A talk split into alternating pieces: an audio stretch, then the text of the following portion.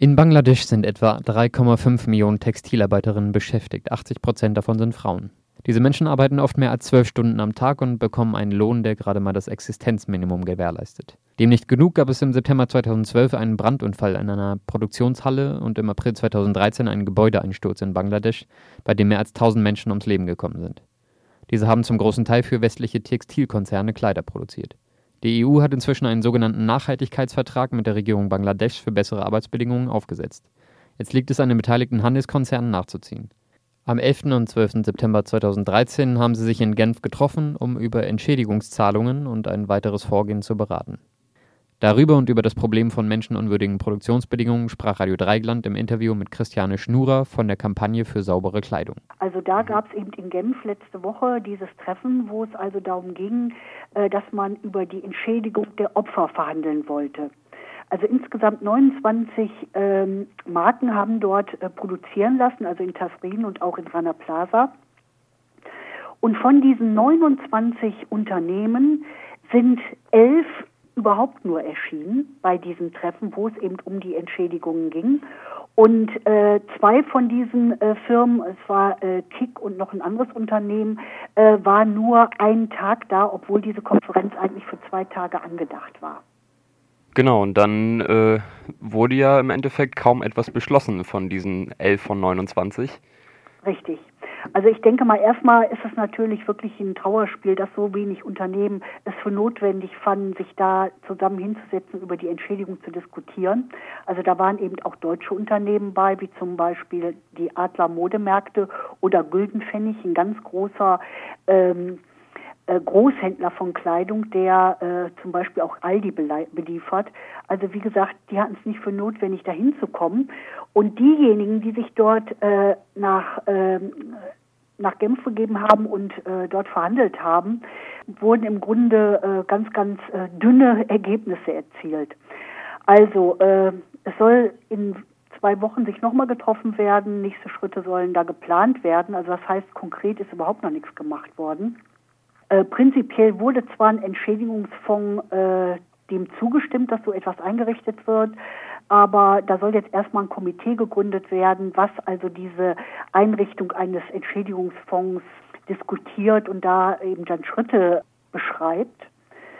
Äh, ja, und dann gibt's halt äh, sozusagen das äh, Lippenbekenntnis, dass man also weiter da äh, an dem Thema arbeiten will.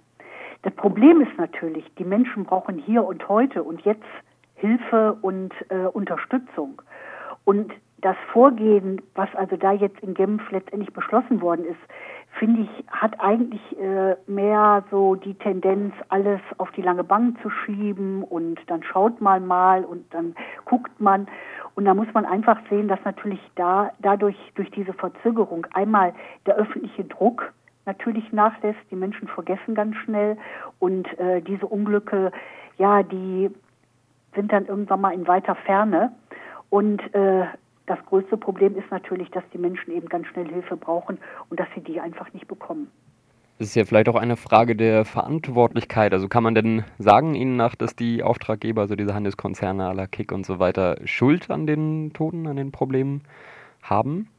Naja, Sie müssen sich das so vorstellen, die Einkäufer dieser großen Marken, die besuchen in der Regel die Fabriken, verhandeln dort mit dem Fabrikbesitzer über den Preis, über die äh, Einkaufsbedingungen, die schließen so einen Vertrag mit dieser Fabrik ab.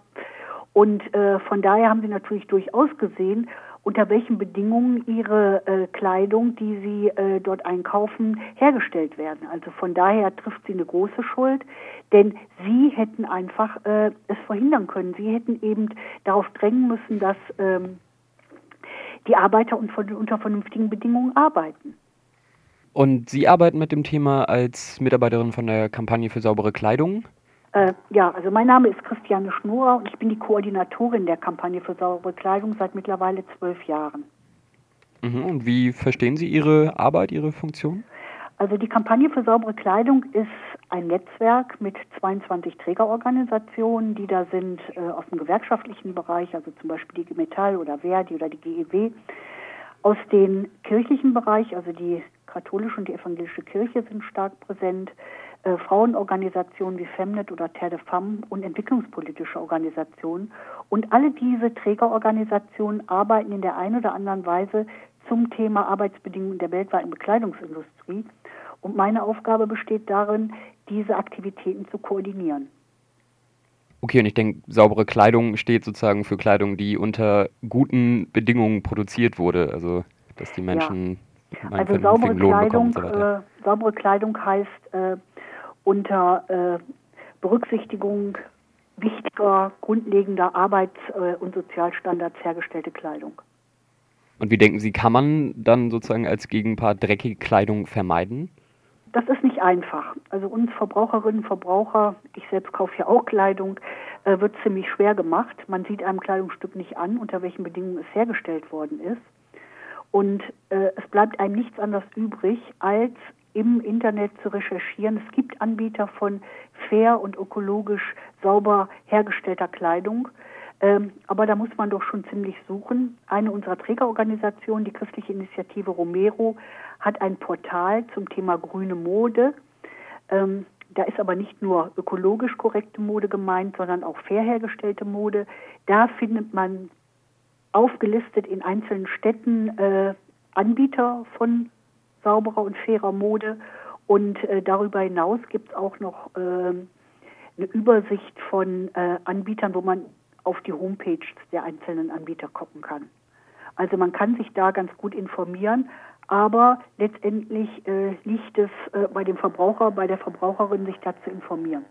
Und die Unternehmen sind sozusagen außen vor, denn eigentlich wäre es ja ihre Aufgabe, dafür Transparenz zu sorgen.